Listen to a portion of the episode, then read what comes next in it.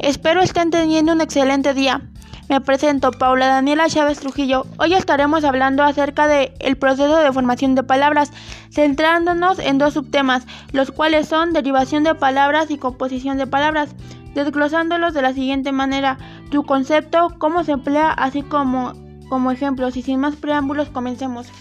El proceso de formación de palabras es la composición o unión de palabras de significado independiente para formar un nuevo significado a partir de la raíz base o varios afijos. La derivación de palabras es un procedimiento que permite que el léxico designe numerosos sentidos a partir de un número más reducido de raíces o lexemas.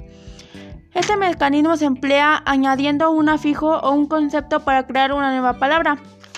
A continuación unos ejemplos. Derivación de amor. Amorío, amoroso. Antiguo, antigüedad, antiquísimo.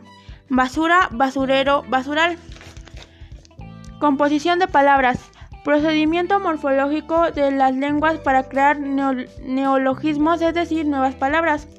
Se emplea coordinando dos o más lexemas o raíces, esto es decir, antes invariables de palabras, para formar una nueva constituyente. A continuación, algunos ejemplos sacar corcho.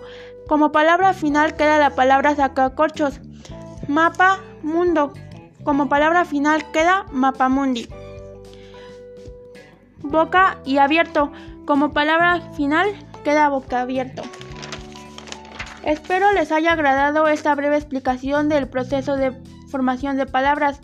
Como comentario final es importante tener bien definidos estos conceptos para poder aplicar